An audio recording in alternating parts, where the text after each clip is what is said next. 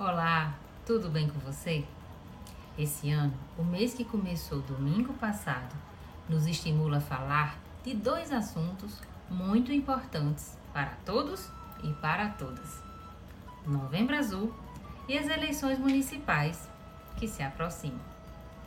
Por isso, para abrir o nosso primeiro podcast do mês, quero falar logo sobre os dois assuntos para não perdermos nenhuma oportunidade de conversarmos sobre temas tão importantes na vida da gente. No Brasil, o câncer de próstata é o segundo mais comum entre os homens. Em valores absolutos e considerando ambos os sexos, é também considerado o segundo tipo mais comum da doença. Então, homens que me escutam agora, não tenham medo de se cuidar. Assim como conversamos no mês passado sobre o câncer de mama, a prevenção é sempre o melhor remédio. A próstata é um órgão pequeno, uma glândula, que só o homem possui e que se localiza na parte baixa do abdômen. E por ser ela que produz parte do sêmen líquido espesso que contém os espermatozoides liberados durante o ato sexual, seu exame e sinais da doença ainda passam por muitos tabus que precisam ser derrubados para que todos entendam a importância de se cuidar. Em sua fase inicial, o câncer de próstata tem evolução silenciosa muitos pacientes apresentam nenhum tipo de sintoma, ou quando apresentam, são semelhantes ao crescimento benigno da próstata, como dificuldade de urinar, necessidade de urinar mais vezes durante o dia ou a noite. Então, não perca tempo. Já tem 40 anos ou mais?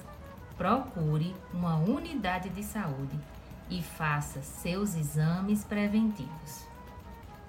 Embora o diagnóstico precoce do problema seja comum em países desenvolvidos, no Brasil, cerca de 60% dos pacientes têm a doença diagnosticada já em fase avançada.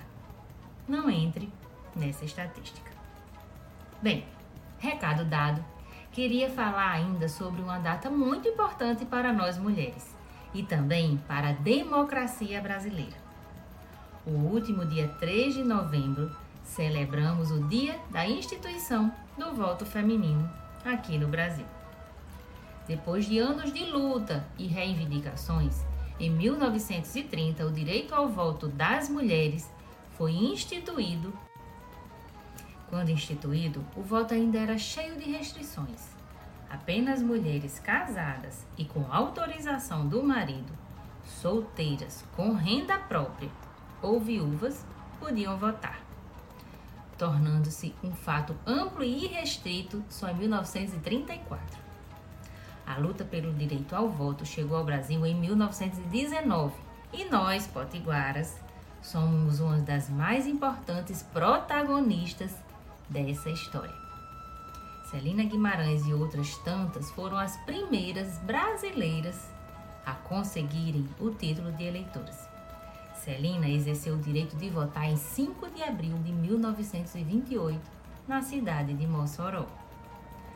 No próximo dia 15 de novembro, homens e mulheres vão às urnas e, nesse momento, estarão decidindo os destinos das cidades em que vivem para os próximos quatro anos. Então peçam que façam isso com muito orgulho, cuidado e esperança. Não troquem seus votos por nada e nem nenhum tipo de benefício pessoal, pois política boa é aquela que pensa em você, mas como um ser coletivo. Falando nisso, dê uma olhada no Coletivo das Iguais. Nós estamos propondo uma Natal coletiva através de uma campanha viável, saudável e honesta acesse o www.desiguais.com.br. Tenho certeza que vai conseguir votar nessa eleição com muito orgulho e esperança, pois o cuidado você já exerceu ao procurar as melhores propostas para Natal. Na próxima sexta tem mais. Espero que tenha gostado. Espero você.